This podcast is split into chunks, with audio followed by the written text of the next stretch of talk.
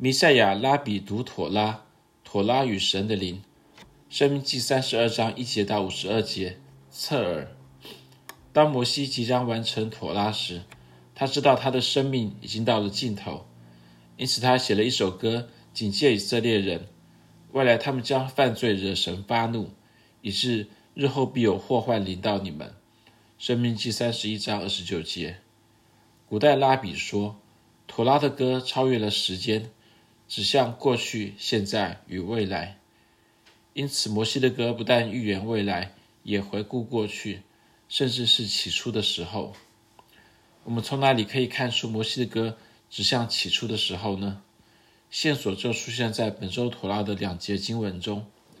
耶和华遇见他在旷野荒凉、野兽吼叫之地，就环绕他、看顾他、保护他，如同保护眼中的瞳人。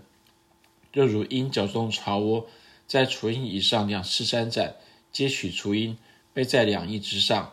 生命记三十二章十到十一节。在本周妥拉中有两个希伯来字，仅仅出现在生命记三十二章十到十一节，以及创世纪一章二节。地势空虚混沌，渊面黑暗，神的灵运行在水面上。头一个希伯来字是头户，它分别出现在耶和华遇见他在旷野荒凉、野兽吼叫之地，也就是在申命记三十二章十节的这个荒凉里面，在荒凉的希伯来字是头户，以及地势空虚混沌，渊面黑暗，神的灵运行在水面上。创世一章二节里面讲到这个混沌，也同样是希伯来字头户。希伯来字头户。描述了神创造世界时起初的混沌。拉比们说，就像混沌是天地初开时的状态，同样，混沌也是神在西乃山启示妥拉以前整个世界的状态。从这个意义上说，神拯救以色列人出埃及，并在西乃山与以色列人立约，使他们成为神的百姓。这仿佛就是神他新的创造，为的是恢复创造原有的秩序，并且最终不只是以色列。而是包括所有弥赛亚的百姓，都是神在主耶稣里新的创造。另一个在妥拉中仅仅出现在申命记三十二章十到十一节，以及创世纪一章二节的希伯来字，或更确切的说是希伯来字根是 Rahaf，Rahaf 分别出现在又如鹰角动巢窝，在除以上两次三展里面这个山这个字，它是希伯来字根 Rahaf，以及地势空虚混沌，月面黑暗。神的灵运行在水面上，这里面讲到运行，它的希伯来字根同样是 Rahaf。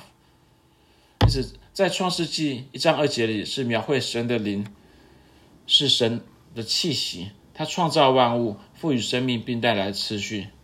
Rahaf 这个希伯来字根连接着创世纪一章二节和生命记三十二章十到十一节，这暗示着在创世之初，神的灵也同样出现在神带领以色列人出埃及的路上。神的灵一路伴随着以色列人，就好比是云柱火柱一般。先知以赛亚的话道明了神的灵和以色列的亲密关系。以赛亚说：“那时他们想起古时的日子，摩西和他百姓说，将百姓和牧养他全群的人从海里领上来的在哪里呢？将他的圣灵降在他们中间的在哪里呢？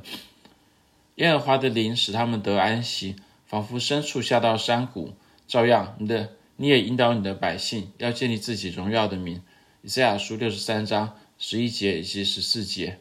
而尼西米他也说：“你还是大施怜悯，在旷野不丢弃他们，白昼云柱不离开他们，人引导他们行路；黑夜火柱也不离开他们，人照亮他们当行的路。你也赐下你良善的良善的灵教训他们，未尝不赐玛纳使他们糊口，并赐水解他们的渴。”尼西米记九章十九十九到二十节，神的灵不但在起初创造天地，并一路伴随着以色列。神的灵不但引导着以色列的百姓，也居住在他们中间。这告诉我们一件事：神拣选以色列是为了完全他的创造大功，为了恢复被魔鬼撒旦毁坏的创造。神拣选并救赎了亚伯拉罕的后裔作为他的百姓，成为新的创造。为此，他的灵要引导他的百姓，并且居住在他们中间。今天，不管我们是犹太人还是外邦人，只要我们相信并且投靠以色列的弥赛亚耶稣基督，我们也都领受了同样的神的灵。正如使徒保罗所说：“我们不拘是犹太人，是希腊人，是为奴的，是自主的，都从一位受洗，一位圣灵受洗，成了一个身体，饮于一位圣灵。哥林多前书十二章十三节，保罗又说：“岂不是你们的身子就是圣灵的殿吗？这圣灵是从神而来，住在你们里头的。”哥林多前书六章十九节，神的灵住在凡相信并且跟随耶稣基督的人里面。这篇文章摘译自梅塞尔拉比 Russell Dresen 的妥拉注释《Creation to Completion: A Guide to Life Journey from the Five Books of Moses》。